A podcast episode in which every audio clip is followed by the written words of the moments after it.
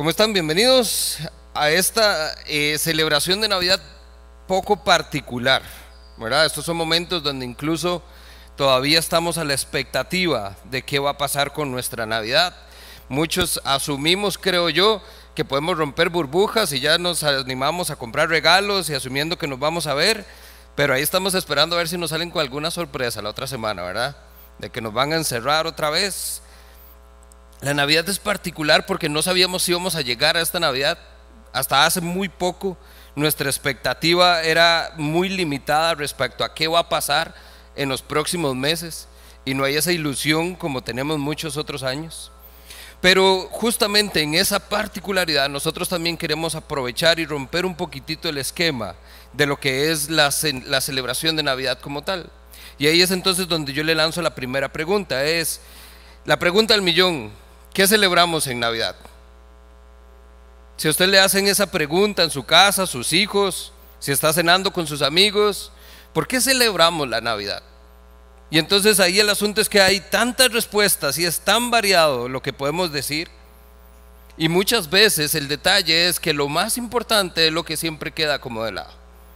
Celebramos la oportunidad de vernos en familia, mucha gente no se ve, vive en lugares distintos y entonces aprovecha Navidad para reunirse. Entonces la Navidad es estar en familia.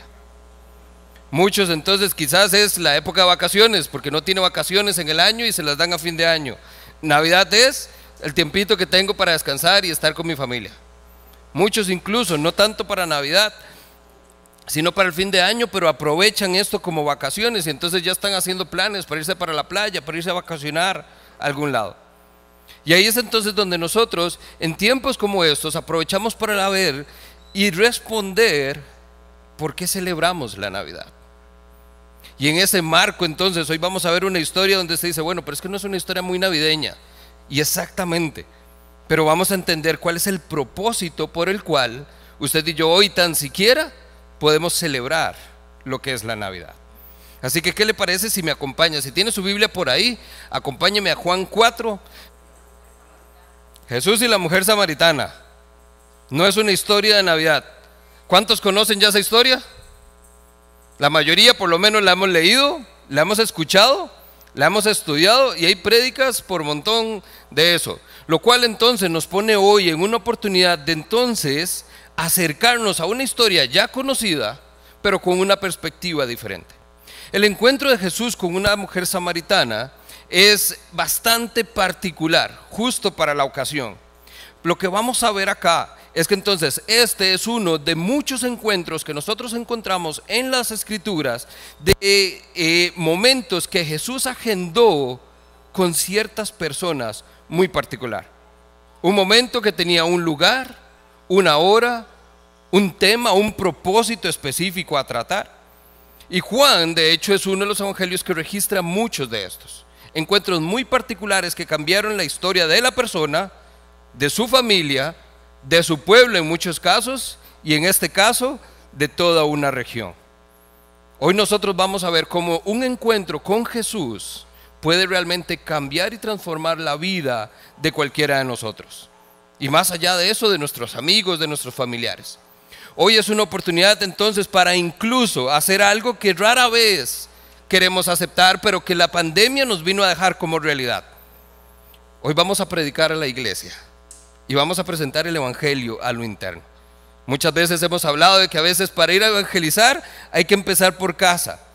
Y hoy es de esos momentos. Porque yo lo que quisiera es que a la luz de esta historia usted pueda entonces tener bien claro que si el encuentro con Jesús es personal y transformador y es capaz de cambiar una persona, una familia, un pueblo y una región, si usted no lo ha vivido en ese espectro, entonces yo quisiera replantearle el que usted lo haya tenido realmente y darle la oportunidad de que hoy sea ese momento para que usted tenga ese encuentro personal e íntimo con Jesús. Amén. Juan 4, entonces, la historia de la mujer samaritana, un encuentro entre dos extraños completamente, entre dos personas que no se supone que ni siquiera debieron haber entablado esta conversación, entre dos personas que ni siquiera se supone deberían estar ahí a esa hora y en ese momento. Una historia entonces que vamos a ver está llena de revelaciones, de confrontaciones, de conflicto, de verdades absolutas y transformadoras. Y más aún, de esperanza. Una oportunidad que nos vamos a ver cómo entonces esta mujer se encuentra con alguien de una manera tan inesperada que lo que ella creyó que iba a ser su día terminó siendo completamente diferente. Juan 4 entonces nos narra la historia de una mujer y vea lo interesante, ni siquiera conocemos su nombre. Vea una historia tan trascendental para el pueblo de Samaria y ni siquiera sabemos cuál es el nombre de esta mujer. Por eso ahí usted lo verá en su Biblia, dice o la mujer del pozo o la mujer samaritana, pero no sabemos quién es. Y muchas veces al final de cuentas no importa. ¿Por qué? ¿Quién sí sabía el nombre de esta mujer? Jesús. Jesús sabía quién era esta mujer y sabía por qué quería encontrarse con ella. Y eso es justo lo que vamos a ver. Hoy vamos a ir más o menos pasando por alto eh, eh, la narración y vamos a detenernos simplemente en algunos pasajes, ya que todos conocemos la historia o la mayoría, simplemente vamos a detallar algunas cositas a partir de las cuales tenemos nuestra conversación. Entonces, número uno, vamos al versículo 4. Porque vea, ahí es donde primero se da la particularidad de la historia. Dice, como tenía que pasar por Samaria. Otras versiones dice, le era necesario. Y va lo interesante. Cuando usted dice, me es necesario pasar, es porque usted tiene ya algo que hacer. No es casualidad. De primera entrada, lo que vamos a ver es que un encuentro con Jesús está agendado. No es particular no es casualidad. Había una hora, un lugar, en este caso específica, para ese encuentro que Dios ya tenía con esta mujer. Le era necesario a Jesús pasar. No fue que entonces iba caminando, se la topó y podemos aprovechar. No es así. El encuentro con Jesús está agendado de antemano. Y aquí es entonces lo primero que vamos a ver, si usted está tomando nota, Jesús ya tiene el día, la hora y el lugar para el encuentro con usted. Y esto es porque si usted no lo ha tenido, sépalo que hay un día, una hora y un momento específico. Y si usted ya lo tuvo, yo lo que le invito es a que recuerde. Y entonces note cómo todo esto se va cumpliendo. Yo particularmente que fui de los necios donde Dios me llamó varias veces y le di la espalda y tuvo que trabajar conmigo varias veces, puedo decir que el momento donde mi vida cambió es porque Dios se encontró conmigo en un lugar, a una hora y con un propósito. Se cumple, se cumple, porque esto no es casualidad familia. Y usted hoy está acá de la misma manera, no por casualidad, sino porque Dios tiene un día, una hora y un lugar para su encuentro. En este caso lo que vemos entonces es que era el lugar menos esperado, pero el lugar más indicado. Ve el verso 5, dice, llegó a un pueblo samaritano llamado, ¿cómo se llama? Sicar, cerca del terreno donde Jacob le había dado a su hijo José. Sicar, si usted se va al, Antiguo Testamento, usted se va a dar cuenta que era conocido como una ciudad de refugio para los asesinos. Sicar no tiene buena reputación. Sicar no es un lugar que usted diga vamos a vacacionar. Sicar no es un lugar donde usted diga vamos a pasar la tarde o a tomar café. Sicar no tiene razón de ser para nadie. Pero históricamente es muy simbólico porque ahí está el pozo de Jacob. Ahora más adelante vamos a ver el por qué. Sicar es un lugar por el cual nadie se hubiera atrevido a pasar. Y eso es lo interesante entonces. Nótese, imagínese el, el escenario. Jesús le dice a sus discípulos, después de que pasa ahí un asunto con Juan, vamos, se mueve de Judea a Galilea. Lo cual entonces ya sus discípulos saben, ok, vamos de viaje. Ellos se preparan, alistan mochilas, se ponen listos y comienzan a caminar para este lado. Y Jesús les dice, no, vamos por acá. Inmediatamente en el viaje Jesús les dice, ya no es por ahí, es por acá maestro, perdón, pero es que por ahí no es, es por acá, hay que bordear. Usted dijo que vamos para Galilea. Y Jesús entonces les dice, no, me es necesario pasar por Samaria. Sicar ya está en la agenda de Jesús. Sicar ya es el lugar indicado para este encuentro. Lo cual es lo interesante, porque en los discípulos, ¿qué significa esto? Alerta. Lo que les va a tomar entonces la mitad del tiempo, que se podría ver beneficioso, duplica el riesgo para los discípulos, porque son judíos en terreno samaritano. Un choque cultural, gente que no se lleva, gente que no se habla, gente que le podría decir, ¿y usted qué hace aquí en primer lugar? Y ese es el lugar que Jesús escoge para tener este encuentro.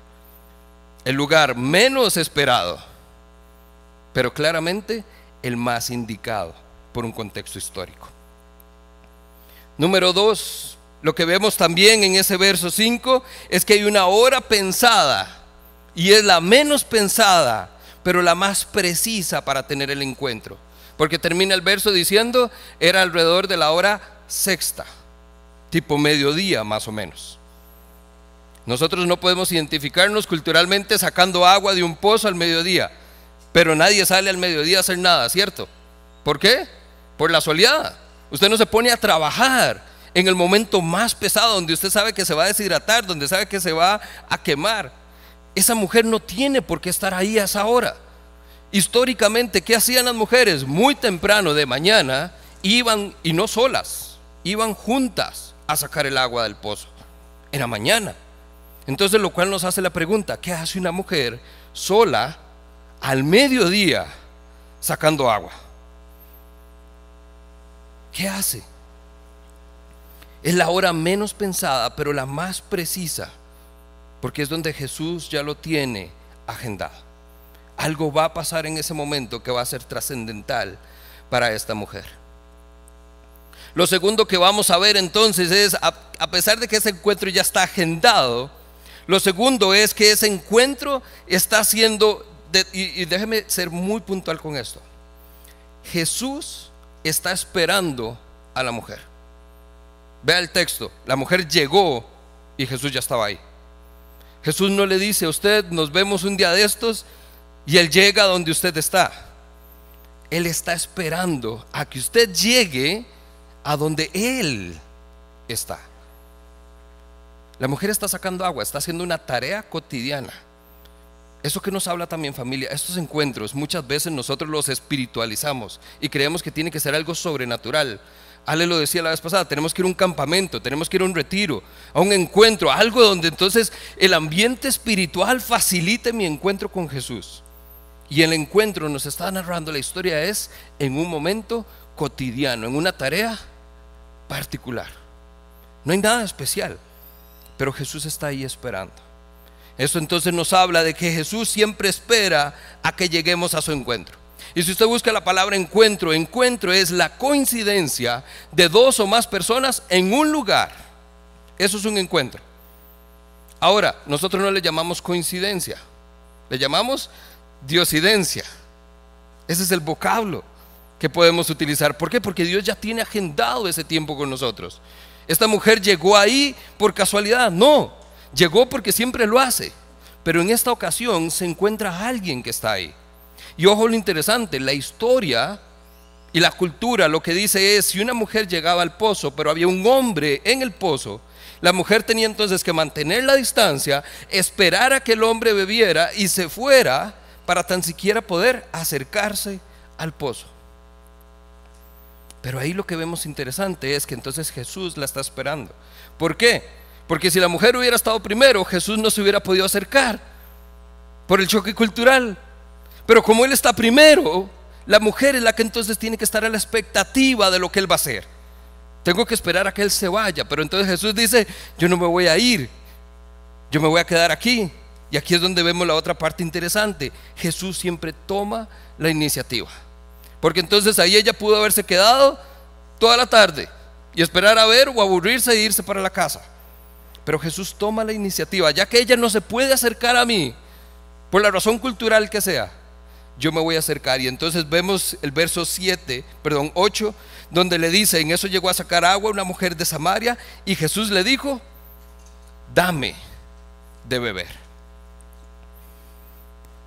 Primero no debió haber pasado, no se supone que le pidan agua, no se supone que ni siquiera estén conversando en primer lugar, no se supone que se hablen el uno al otro. Lo cual entonces Jesús rompe dos esquemas. El cultural, inmediatamente, pero también abre su conversación especial, lo cual no está en la definición de un encuentro, pero nosotros lo vemos. Un encuentro es la coincidencia de dos personas en un lugar, pero casi siempre cuando usted agenda un encuentro con alguien, ¿por qué es? Por una razón, ¿cierto? Hablan de muchas cosas, política, religión, el COVID, las clases, los chicos, la familia, pero hay un tema específico que los lleva a tener el encuentro. Es lo mismo con Jesús. Y esto entonces es lo que introduce ese tema, esa conversación, ese propósito por el cual Jesús está esperando a esta mujer. Venga. Y entonces inmediatamente le dice, deme de beber. Este deme de beber, perdón, sí, deme, ¿qué es lo que está pasando? Es que entonces la mujer no se puede negar, porque un hombre le está diciendo que haga algo. Jesús le está diciendo que, venga. A la mujer que está a la distancia, Jesús le dice, venga. La mujer se acerca, toma agua y le da de beber a Jesús, lo cual entonces inicia, y ese es el tema de conversación que los trae. Vamos al verso 9. Los judíos no usan nada en común con los samaritanos, pero la mujer, ¿qué dice la palabra ahí? Respondió. La mujer está rompiendo también ella su esquema cultural. Yo no tengo que hablarle a un hombre. No puedo. Yo soy menos, no estoy al nivel, pero la mujer responde y le dice, ¿cómo se te ocurre pedirme agua si tú eres judío y yo samaritana? Eso es lo que normalmente pasa de nuestra parte. Aplicamos la razón, aplicamos lo que el contexto cultural nos dice que de supone debe o no debe pasar. ¿Cómo se te ocurre? Y ahí es entonces donde muchos incluso creen, no, pero es que esta mujer es altanera, ¿cómo, le va a decir usted así a Jesús? No, claro, con mucho gusto, ¿no? Pero explíqueme, no, ¿cómo se le ocurre a usted, judío, pedirme a mí, samaritana, que le dé de beber? Y vea la respuesta de Jesús. Si supieras lo que Dios te puede dar y conocieras al que te está pidiendo agua, contestó Jesús, tú le habrías pedido agua a él y él te habría dado agua, y no cualquier agua, agua que qué? que da vida. Esta es la intención de Jesús. ¿Por qué hablar de agua en ese momento? Porque Jesús lo que le va a hacer ver a ella es que a través del tema que le trajo, Él le abre una puerta a algo más allá. Usted vino aquí por agua, ¿verdad, mujer? Bueno, déjeme decirle que hay un agua que no es de este pozo. Hay un agua que yo tengo, que si usted supiera que yo la tengo, usted entonces vendría y me pediría agua a mí. ¿Se da cuenta lo particular de esta conversación? Lo que está haciendo Jesús para captar la atención de esta mujer y llevarla a ese encuentro personal. Y nótese, usted conoce la historia, todavía no hemos entrado en el detalle de esa conversación. Esto es solo Jesús sentando el precedente, haciendo todo para que se dé el encuentro. Y usted y yo, si lo analizamos, y si usted ya tuvo su encuentro, usted puede ver cómo Jesús acomodó todo para ese momento en que se encontró con usted. Y si no lo ha tenido, espérelo, porque no es un asunto casual, es un asunto que está premeditado, está pensado, está agendado. Y Jesús está pensando en todos los detalles para que cuando se dé el momento y el tema que los trae se dé, usted lo va a ver tan natural, tan natural que no va a encontrar razón por lo cual no creerle. A partir de aquí entonces comienza esa conversación donde el verso 11 le dice, la mujer, Señor, ni siquiera tienes con qué sacar agua y el pozo es demasiado hondo. ¿De dónde entonces pues vas a sacar de esa agua que da vida? ¿Acaso eres tú superior a nuestro padre Jacob, que nos dejó este pozo del cual bebieron él, sus hijos y su ganado? Ahí está el contexto de por qué Jesús eligió ese lugar. El pozo de Jacob. Recuerde, una tierra que compró, donde le hicieron un mal negocio y le dijeron, Jacob, de ahí no saca ni una gota de agua. Y salió un pozo que daba de beber y abastecía. Pero entonces nuevamente, ¿qué es lo que vemos? Es la razón de la mujer. ¿Y usted cómo va a sacar agua? Usted me dice que me va a dar agua, pero me está pidiendo agua. Y ahora sí me perdió. Le dice a Jesús, ya no entiendo. Entonces, yo le tengo que dar usted me va a dar agua. Pero más allá de eso es lo interesante. Jesús, ¿qué le está diciendo? Hay otro tipo de agua. Es que no es de este pozo. Y no es un agua que usted consigue fácilmente. Es un agua que da vida. Lo cual entonces aquí hacemos el paréntesis y vamos un poquito a la aplicación. ¿Cuántos tienen sed? Y ahí veo botelletas de agua. ¿Por qué andamos la botella de agua? Porque cuando da sed, usted busca saciar su sed. No es como el hambre. El hambre usted la aguanta un poquitito, ¿cierto? Pero la sed no. La sed hace que entonces incluso si andamos de paseo, de hasta agua del tubo tomamos. Yo he andado con mi familia en pozas y todo, y en ríos, y uno no anda agua y todo, de donde se vea más clarito. Si hay mucha sed, qué bendición. Mal de panza lo que le puede dar a uno, nada más. pero ¿por qué lo hacemos, familia? Porque la sed hay que saciarla. No, no la podemos postergar. Es que tengo sed. Y si no tomo agua me deshidrato y hay una consecuencia física que me aqueja y me incomoda y prefiero evitarla. Esto es lo que Jesús está viendo, vea, y es lo interesante. No solo escogió un lugar, sino que el lugar se asocia con el propósito. La mujer, ¿por qué fue al pozo? Para sacar agua. Jesús la está esperando y le está diciendo, yo tengo agua. ¿Usted quiere agua? Yo tengo agua. Pero no es de este pozo. Yo tengo un agua que si usted supiera el tipo de agua que es, usted me estaría pidiendo a mí que le dé de beber. Lo cual quiere decir que si hay un pozo de agua viva, que es Jesús, ¿de dónde estamos bebiendo nosotros últimamente?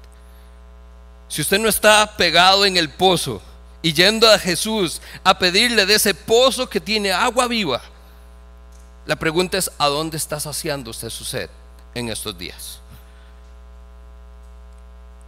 Y tenemos que ser sinceros, no seamos hipócritas. Cuando hay sed, uno toma y de lo que haya. Entonces, ¿a dónde? Y esa es la primera pregunta que yo quiero dejarle, que realmente se, se, quede en usted, en su mente, en su corazón, que sea la espinita. Cuando tengo sed en este mundo, ¿a dónde voy? ¿Cuáles pozos busco para beber agua? Y ahí es entonces donde vemos lo interesante, porque hay muchos lugares en el cual nosotros podríamos estar buscando de esta agua que realmente no nos sacia para nada. Y este tema se va todavía. En el Antiguo Testamento encontramos pasajes que hablan de desear a Dios como si tuviéramos esa sed.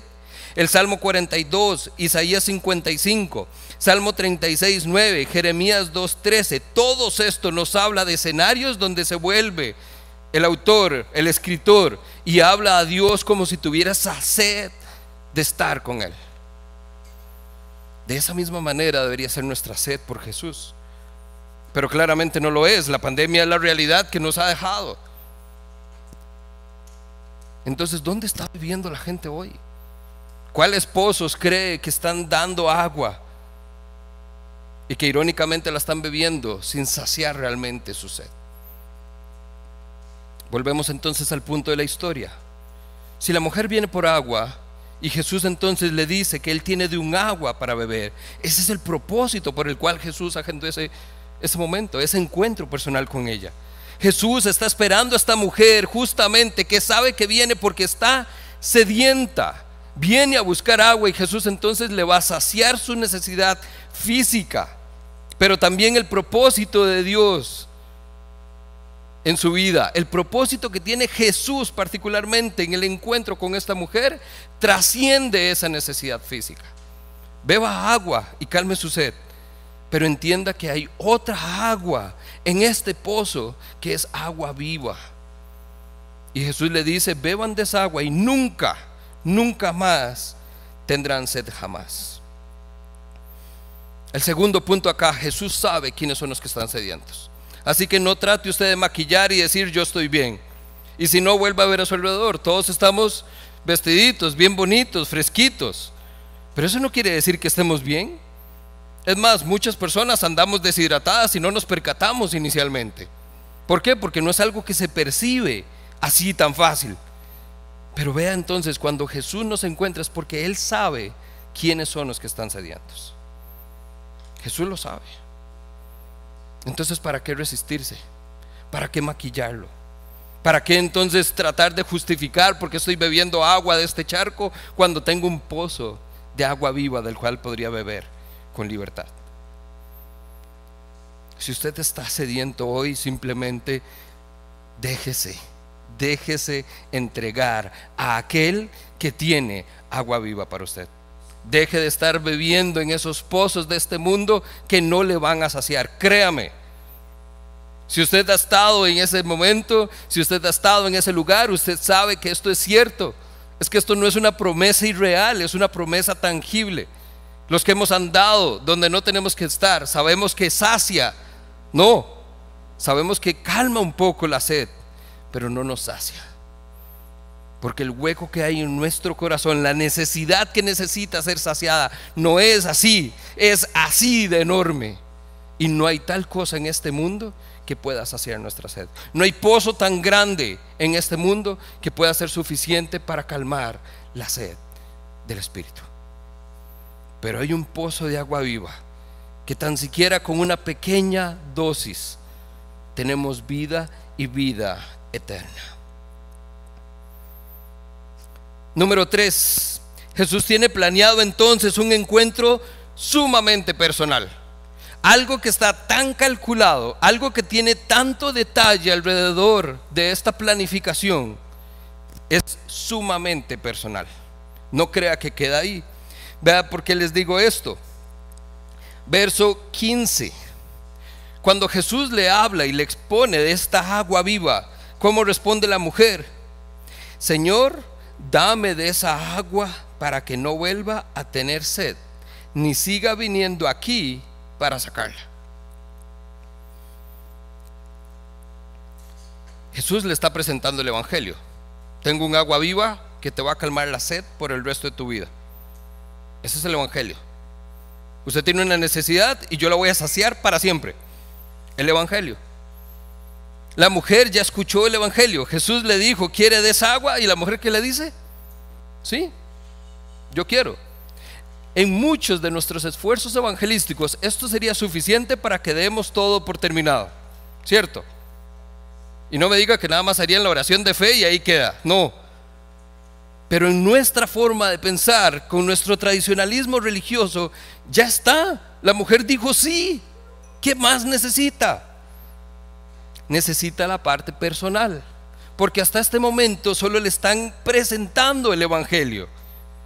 Nada más. Está escuchando la buena noticia. Pero todavía, recuerde, hay alguien que tiene un encuentro personal con esta mujer. Y ahí es entonces donde Jesús va a presentarse a sí mismo. ¿Cómo? Jesús entonces le responde esta mujer, ¿quiere agua? Sí, dame de beber de esa agua. Jesús se vuelve y le dice, genial, ve y llama a tu esposo y vuelve acá, le dice Jesús. ¿Sabe? ¿Qué tiene que ver mi esposo con mi sed? No tiene sentido, no tiene lógica. Pero Jesús nuevamente no está viendo la necesidad física, ahora está viendo su necesidad espiritual, está viendo su condición, está viendo su corazón. Es más, está viendo su pecado. Em, Jesús, ¿cómo le explico? No tengo esposo. Bien has dicho, mujer. ¿Tienes? ¿Cuántos? Cinco. ¿Y solo cinco? No. Y el hombre con que ahorita vives, ni siquiera es tu esposo. Ah, qué bonita historia, ¿verdad? Pero vea lo interesante, nótese, y aquí también hago el paréntesis, en nuestros esfuerzos evangelísticos somos muy propensos a juzgar el pecado de la otra persona. Es que usted esto, y si usted está haciendo eso, usted se va a ir al infierno. Y eso no es lo que está haciendo Jesús. Y nosotros lo hacemos en público. ¿Quién está en escena? ¿Quién está en el pozo? Jesús y la mujer. Nadie más. Los discípulos llegan al final de la historia nadie más. Esto se hace a nivel personal y no lo hacemos nosotros. Esto lo hace Jesús. Jesús es el que entonces revela la condición de pecado. Jesús es el que revela la condición real del corazón a esta mujer. Y la mujer entonces reacciona. Pero primero, ¿qué es lo que hace? Lo que usted y yo haríamos. Se justifica. No tengo marido. Bien has dicho. Pero entonces, ¿qué hace la mujer? Verso 19, le dice Jesús, me doy cuenta que tú eres profeta.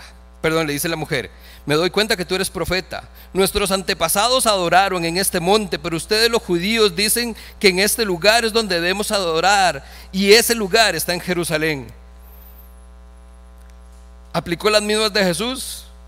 ¿Quiere agua viva? Sí, vaya por su esposo. ¿Qué tiene que ver mi esposo? Es que usted no tiene marido, sí, pero bueno, entonces hablemos de la adoración, no hablemos de mi marido. ¿Se da cuenta cómo simplemente estamos evitando tener esa conversación? Familia, usted y yo lo hacemos siempre. A nadie le gusta que le digan las verdades. A nadie le gusta que le evidencien lo que es una realidad en su vida. A nadie le gusta tan siquiera que le expongan su pecado. Y por eso siempre hay resistencia. Hablemos de otro tema. Bueno, dice sí, pero ¿y cómo está el tema de adoración? Es que ustedes, judíos, y ya no solo se lo tira a Jesús, se lo tira a todo un asunto de tradición. Y esa es la parte histórica, por eso es lo importante del encuentro en un lugar. Porque en ese pozo comenzó entonces este grupo a adorar a Dios. Pero los judíos lo adoraban en el templo en Jerusalén. Y como judíos y samaritanos no se llevan, los samaritanos no podían ir al templo a adorar a Dios. Y los judíos jamás adoraban a Dios fuera del lugar que ya tenían, que era el templo. Pero véanla entonces, de verdad la naturalidad con que Jesús asume la conversación, pero note la intencionalidad. ¿Quiere que hablemos de los montes? ¿Quiere que hablemos de la adoración? Está bien. Pero Jesús les dice, créeme mujer, se acerca la hora, verso 21, que ni en este monte ni en Jerusalén adorarán ustedes al Padre. Ahora ustedes adorarán, perdón, ahora ustedes adoran lo que no conocen y nosotros adoramos lo que conocemos, porque la salvación proviene de los judíos. Y aquí está la revelación. Pero se acerca la hora y ha llegado ya en que los verdaderos adoradores rendirán culto al Padre en espíritu y en verdad, porque así quiere el Padre que sean los que le adoren. Dios es espíritu y quien quiere adorarlo debe hacerlo en espíritu y en verdad. Familia, creo de todas las ocasiones que he estudiado este pasaje que nunca es más oportuno que un día como hoy se acerca la hora y creo que está cerca. En que ni aquí, y hablo físicamente aquí, adoraremos a Dios. Ni allá, ni en la esquina, ni en San José, ni en ninguno otro. Porque lo que Dios quiere es que le adoren ¿cómo? En espíritu y en verdad. ¿Se da cuenta entonces cómo está en la otra traba de la mujer? para entregarse a Jesús. Es que ustedes judíos y nosotros samaritanos, es que hay que adorar aquí y hay que adorar allá. Es que la tradición religiosa dice, nada. Y con todo respeto se los digo, la tradición religiosa se nos rompió en el 2020, a nosotros incluso también. Ya no hay nada. No celebramos reuniones como antes. No tenemos una celebración de Navidad como antes. La tradición religiosa ya de verdad es un cero a la izquierda para nosotros tenemos la oportunidad de ver una nueva oportunidad para entender qué es lo que Dios quiere. Y según lo que está diciendo el texto es que Dios quiere que le adoren en espíritu y en verdad. No aquí ni allá. La mujer tiró una curva, ¿verdad? Enorme para tratar de esquivar el tema. Pero Jesús vuelve al tema que compete. ¿Cuál es la única manera en que usted adore a Dios en espíritu y en verdad? es porque usted le conoce. Es porque usted sabe quién es. Es porque usted tuvo un encuentro personal con Jesús y sabe que es a Él a quien se adora.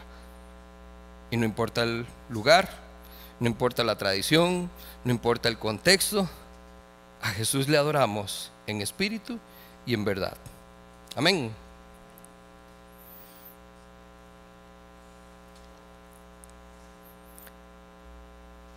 Cuando vemos que Jesús tiene un encuentro sumamente personal con nosotros, vemos dos cosas. Número uno, siempre hay algo que traer.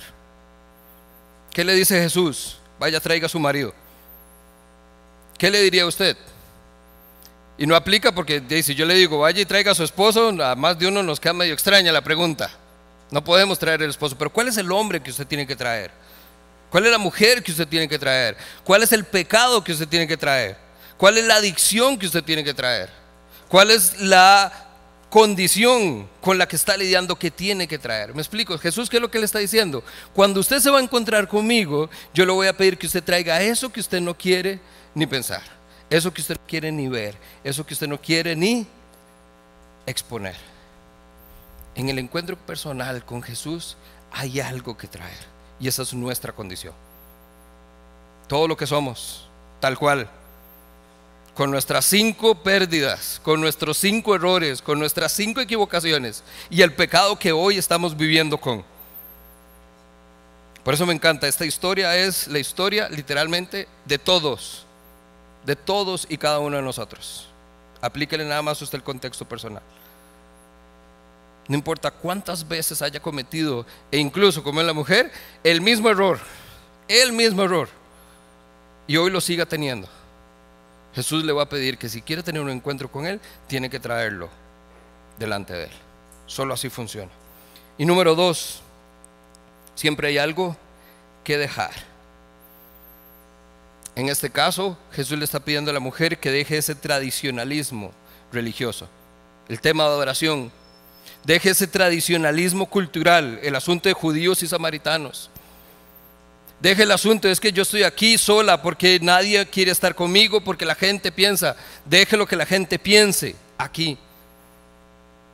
No solo usted trae todo lo que usted es al encuentro personal con Jesús, sino que usted lo deja todo también ahí.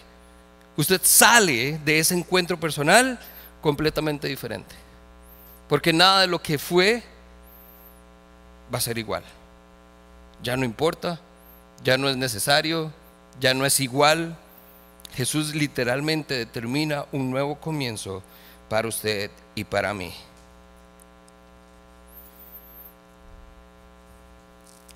Verso 25. Vea lo interesante, porque entonces aquí es el punto final de este encuentro con la mujer. Entiendo entonces que ni aquí ni allá y a Dios hay que adorarlo en espíritu y en verdad. Jesús ya le presentó el Evangelio, Jesús le dijo, hay esperanza. Y la mujer inmediatamente conecta, sí, hay una promesa para nosotros. Yo recuerdo, a mí me dijeron que en algún momento iba a venir el Mesías. Y dice el verso 25, sé que viene el Mesías. Ojo, la mujer sabe que no tiene que ser así. La mujer sabe que su vida puede ser diferente. La mujer sabe que hay alguien que puede hacer que su historia sea diferente. ¿Cuál es el punto hasta aquí familia? Que no se ha encontrado con Él. Y esa es la realidad de muchos de nosotros hoy, con todo el respeto. Y es la realidad de muchos que están allá afuera, que han escuchado del Mesías, han escuchado de Dios, han escuchado de Jesús. Saben lo que Él es capaz de hacer, pero no lo conocen como usted y yo lo conocemos no lo conocen de manera personal. La mujer dice, sé que viene el Mesías, al que llaman el Cristo. Cuando Él venga, ojo, es la esperanza. Ella no ha dicho, si es que va a venir, dice, cuando Él venga, ella todavía alberga esa esperanza. Él nos explicará todas las cosas todas las dudas, todos los temores, todos los enredos, todas las confusiones, todo lo que usted sabe que el encuentro con Jesús determina, van a ser explicadas y todo tendrá sentido en algún momento. Y ahí, en ese momento, es entonces donde Jesús toma la oportunidad. Como dicen, está en el punto de penal y nada más le toca rematar. Y me encanta la respuesta de Jesús y está ahí en pantalla. Porque entonces Jesús le dice que yo soy. Sé que viene el Mesías, yo soy. Sé que viene alguien que va a arreglar las cosas y me va a explicar, yo soy. Sé que viene alguien que va a cambiar mi realidad, no hoy, sino para siempre, yo soy. Y no solo queda ahí, esa es la parte que me encanta. Jesús les dice, yo soy. ¿Quién? El que habla contigo. Este al que oyes, al que miras, con el que estás tratando de forma personal. Esto me habla a mí de ese encuentro personal con Jesús. yo soy el que habla contigo. Y por eso es que también nuestros esfuerzos evangelísticos muchas veces quedan a mitad de camino o no dan fruto. Porque usted y yo llegamos hasta la parte donde presentamos el Evangelio. Y cuando la persona dice que sí quiere de esa agua viva, usted simplemente o le orienta a una tradición religiosa o usted se toma esa conversación. Y usted le dice, bueno, venga, ore conmigo. Diga lo que yo voy a decir, ¿cierto? ¿Ha escuchado esos casos? Tomamos el papel de Jesús. Y el encuentro que esa persona tenía con Jesús termina siendo con otro creyente nada más, que le presenta a Jesús, sí, pero no lo lleva a los pies de la cruz. No le permite que esa persona escuche de Jesús, yo soy el que puede salvar tu matrimonio, el que puede rescatar a tu hijo, el que puede resolver la parte financiera, el que te puede dar trabajo, el que puede hacer que las cosas cambien, el que puede hacer que el COVID desaparezca, el que tiene la cura, no para el COVID, para todo el remedio de combos de enfermedades. Yo soy. Pero necesitamos que la gente escuche que es personal, el que habla contigo. Familia, esa es la gran oportunidad que tenemos usted y yo hoy para recordar. Porque esta es la razón por la que Jesús vino en primer lugar. Si nos vamos a la historia de por qué Jesús vino a este mundo, usted y yo vamos a encontrar que viene la historia donde María va a concebir un hijo y le pondrán por nombre Emanuel. ¿Qué significa Emanuel? Dios con nosotros. Eso es lo que nosotros celebramos hoy. Y mañana y cualquier otro día. No hay un día específico, es que esa es la celebración de Navidad el recordar que Dios decidió dejar su perfección, su santidad, su comodidad, su todo, y lo entregó todo. ¿Pero por quién? Por usted y por mí. Por todos, pero esto es personal. Jesús tomó esa decisión personal con usted y conmigo.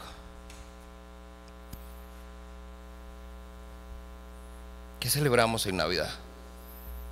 La oportunidad que usted y yo tuvimos, tenemos o podemos tener de hoy irnos con estas palabras en nuestro corazón. Yo soy el que habla contigo. ¿Se da cuenta? Navidad son solo simbolismos. No es un asunto de fecha. La Navidad la puede tener usted hoy. No esperarse el 24. Un día estos conversábamos, bueno, ¿cuándo abre regalos? 24, 25. ¿Cuándo es Navidad? 24 en la noche o 25 en la mañana. Navidad puede ser hoy, familia.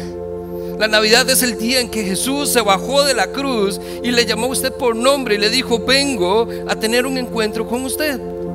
En un lugar que no esperaba, a una hora muy precisa y con un propósito que va a cambiar su vida para siempre. Eso es lo que celebramos esta Navidad. Y no necesitamos más, no necesitamos villancicos, no necesitamos decoración.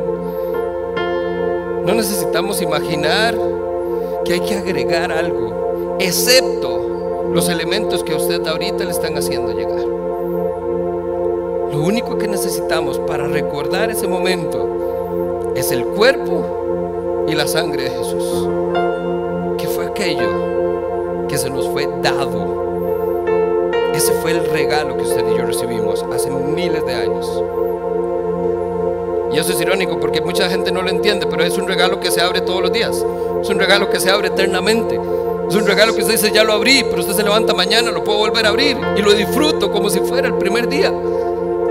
Ese es el regalo. Usted está recibiendo el cuerpo y la sangre de Jesús. Lo único que era necesario para suplir y satisfacer la, necesidad de Dios de justicia. Y Jesús entonces dijo, ¿cuál es el precio? Yo lo pago. Salga usted ahorita a hacer las compras. ¿Qué es lo que usted está buscando? Descuentos. ¿Por qué? Porque no queremos pagar el precio completo. Porque es muy caro. En el mercadito están haciendo promociones. ¿Por qué? Porque a la gente le gusta que haya un quiebrecito, que no salga tan caro. Las escrituras nos muestran un Jesús que no regateó. Y el precio era altísimo. El costo era altísimo. Y Jesús dijo, yo lo pago. Deme, deme esa cuenta a mí. Y yo lo pago. ¿Se da cuenta lo trascendental de un encuentro con Jesús? Si usted continúa la historia, usted se va a dar cuenta que esa mujer sale corriendo, deja con lo que iba a sacar agua y sale corriendo. Sus discípulos ya van llegando, no entienden qué es lo que acaba de pasar y ella nada más dice, este hombre me acaba de decir todo lo que yo he hecho. Este hombre es el Mesías, este hombre es el Cristo. Y esa, esa simple revelación hizo que esta mujer fuera y cambiara la historia de su familia. No sabemos con cuál de los cinco quedó, pero hay una familia restaurada. Hay un pueblo restaurado. Ojo, hay una región que más adelante cuando Jesús va con sus discípulos ya hay creyentes en Samaria. ¿Y a quién se los atribuimos? A esa mujer. A la que entonces se dio cuenta que tenía en sus manos un regalo tan precioso que no escatimó en dejárselo para ella, sino que fue y lo compartió con otros. Que ya hayan comprado algo en el mercadito, pero si no encontró lo que buscaba ahí, ese es el regalo que usted puede dar a alguien más esta Navidad. ¿Se imagina el valor incomparable de darle eso a alguien? A su amigo, a su amiga, a sus vecinos, a su compañero del colegio, a sus compañeros de escuela, al compañero de la universidad, a los de trabajo, algún familiar, algún amigo. ¿Se imagina lo que es poder regalarle esta noticia tan transformadora? Así que ese, ese momento, que espero usted entienda lo íntimo y personal que es, si usted no lo ha vivido hasta el día de hoy, yo quiero darle la oportunidad que lo experimente, pero también que lo haga y no solo solo. Se los preparamos en burbuja y en este momento, si usted tiene a su familia al lado, estén más juntitos. Se ocupan romper las filas y todo y hacer un circulito, háganlo. Hoy vamos a celebrar la cena en familia. Si usted por alguna razón ahorita está solito, recuerde que nosotros somos su familia. Y por el protocolo nada más es lo que me impide no ir llegar y sentarme con usted y abrazarle. Pero usted está con nosotros también, no está solo. Pero si usted hoy tiene la bendición de aprovechar y estar con ellos, entonces abrácelos y valoren el regalo que recibí en esta Navidad. El regalo de la salvación. El regalo de la buena noticia. El regalo de un pozo que tiene un agua que da vida. Gracias,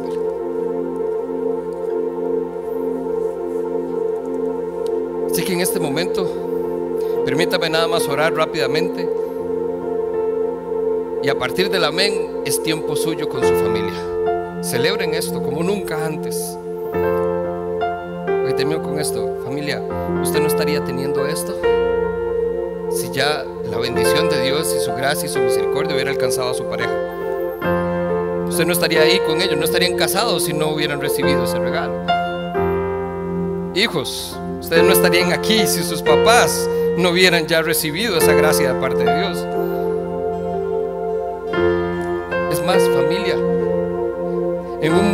Desprecia el matrimonio y promueve el divorcio. Usted no estaría aquí con su familia si no es porque la gracia de Dios todavía está con ustedes. Y los alcanza y los guarda y los protege. En un mundo donde está arrebatando y quebrantando familias. Muchachos, si usted está aquí hoy en la iglesia con sus papás, eso es gracia. Porque los muchachos ya ni quieren saber de Dios. No les interesa. No desprecie la gracia de Dios que tiene hoy usted en su familia. Aprovechela en este momento, porque ya eso en sí es un regalo. Y mañana no sabemos si lo tenemos. Pero hoy si lo tiene, aprovechemos. Y por eso vamos a terminar en familia. Padre, bendecimos en este momento, Señor, a cada familia representada en este momento y en este lugar. Bendecimos a todas y cada una de esas parejas, Señor. De esas personas, de ese hombre, de esa mujer. Bendecimos a la familia, a ese papá, a esa mamá y a esos hijos preciosos. Bendición de Jehová. Bendecimos a nuestra familia vida abundante, Señor, porque sabemos que tu gracia nos ha alcanzado y tu misericordia se ha derramado. Gracias, Señor, por esa bendición. Gracias porque nos diste la oportunidad de darnos ese regalo precioso, Señor, de salvación. Gracias, Señor. Permítenos entonces hoy recordar ese momento y vivirlo como si fuera hoy. Poder abrirlo y verlo, Señor. Poner cara de asombro. Poder entonces sentir esa urgencia de compartirlo, de rajarlo, de contarle a otros lo que me has dado, Señor. Permíteme que esto no sea pasado por alto así nomás, sino que sea una oportunidad para recordar hoy yo, para recordar juntos como familia y para cortarle a otros de ese Mesías, de ese Cristo que me ha dicho todo lo que yo he hecho y que me ha dado salvación y vida eterna. En estos momentos, cada vez que tome el pan y tome la copita, Recuerde, ese soy yo, le dice Jesús, el que habla contigo. Soy yo el que habla contigo, Señor. Bendice este tiempo juntos en familia, Señor, y celebramos hoy este tiempo, Señor, a como nos lo pediste, haciendo esto en memoria tuya, Señor.